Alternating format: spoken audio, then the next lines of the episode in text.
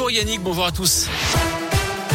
On commence par le trafic. Fin de la régulation sous le tunnel de Fourvière en direction de Marseille, mais un bouchon qui demeure d'un kilomètre actuellement dans le secteur.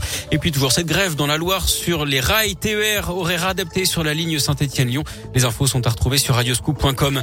À la une, ce nouveau bilan après le scandale sanitaire chez Buitoni. 50 personnes ont été contaminées à la bactérie E. coli après avoir mangé des pizzas Fresh Up, dont 48 enfants. Deux d'entre eux sont décédés. La moitié des enfants malades à moins de 7 ans. Trois cas ont été recensés en Auvergne-Rhône-Alpes. Une enquête est en cours pour 25 autres personnes. La production, elle est à l'arrêt depuis mercredi dans l'usine du Nord qui est concernée. Une inspection a révélé des manquements en termes d'hygiène avec notamment la présence de rongeurs dans l'usine. Toujours plus de cas de Covid dans les écoles de l'Académie de Lyon. 5772 cas confirmés chez les élèves. C'est presque 2000 de plus que la semaine dernière. 483 du côté des personnels enseignants. Une centaine de plus en 7 jours. 13 classes sont fermées, la plupart dans le Rhône. Payer directement avec sa carte bancaire sans contact dans les bus, les trams et les métros lyonnais, ce sera possible à la fin du mois de mai. Vous avez sûrement déjà vu hein, les valideurs installés sur les portillons du métro. Ah Il y en aura 4000 en tout. Hier après-midi, les élus du Citral ont voté cette mesure pour offrir plus de liberté aux voyageurs. Écoutez le président du Citral, Bruno Bernard. C'est prévu que fin mai, on ait l'open paiement en place avec la carte bleue, ce qui permettra à n'importe qui qui a une carte bleue de valider avec sa carte bleue sans prendre de titre de transport.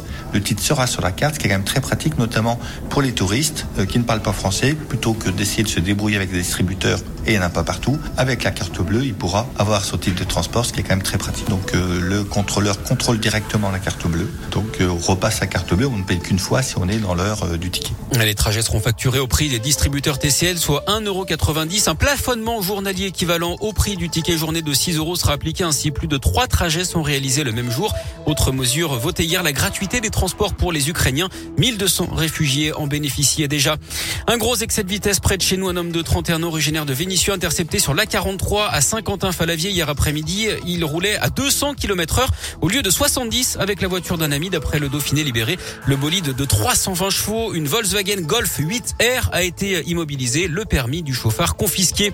Les prix alimentaires n'ont jamais été aussi élevés dans le monde. C'est ce que dit ce matin l'Organisation des Nations Unies pour l'alimentation et l'agriculture. En cause évidemment la guerre en Ukraine avec les secteurs des céréales et des huiles végétales particulièrement impactés. Augmentation des prix de 12,6% au mois de mars par rapport à février où un précédent record avait déjà été battu. Du sport du foot, coup d'envoi de la 31e journée de Ligue 1. Ce soir, Lorient-Saint-Etienne. Dimanche, Lyon sera à Strasbourg à 19h. Des Lyonnais qui ont fait match nul, je vous le rappelle, un partout contre West Ham hier en quart de finale aller de Ligue Europa en Angleterre. Et puis en basket, c'est fini pour l'Asvel en Euroleague. Les Villeurbanais ont terminé la campagne européenne par une défaite 81-80 contre Milan et une dernière place ex au classement. Merci beaucoup.